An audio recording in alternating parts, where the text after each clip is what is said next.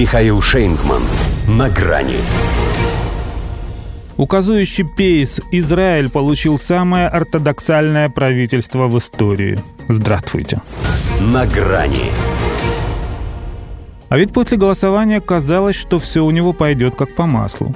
И его Ликут впервые за годы бесконечных выборов прилично поднабрал, и идеологические смежники не подвели – Редкий для страны случай, в коалицию сбились практически только свои.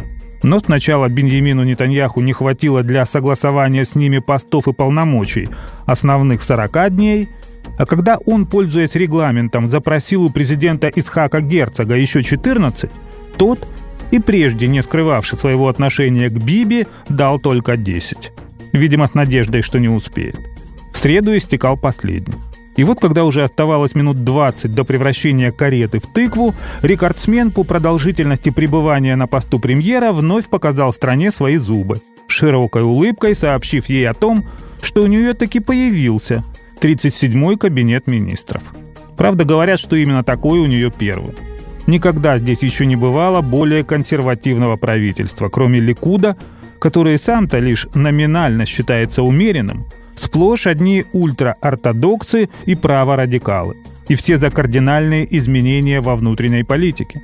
Собственно, этим и объясняется столь долгое распределение портфелей и сфер влияния. Все-таки Нетаньяху позиционирует себя центристом, и ему хотелось держать марку.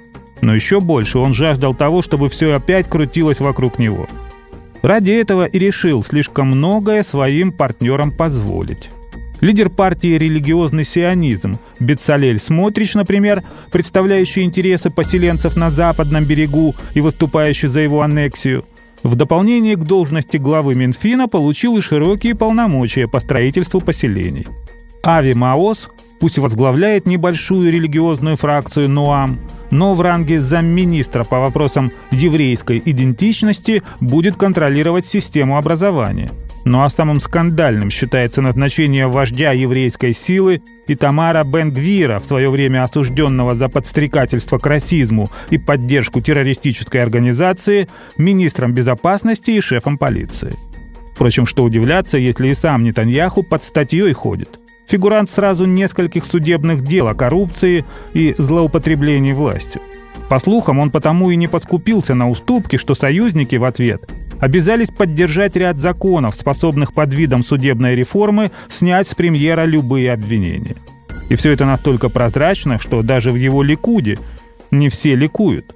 А генпрокурор Гали Бахараф Миара грозит, что законодательный блиц нового Кабмина превратит Израиль в демократию по названию, но не по сути. Впрочем, когда Биби говорили иначе. А ничего, 15 лет правил и опять идет на рекорд. Причем сейчас отбиваясь от крайностей. Он, похоже, действительно пытался отстоять какой-никакой центризм. И ведь удалось. Правда, только эгоцентризм. До свидания. На грани с Михаилом Шейнгманом.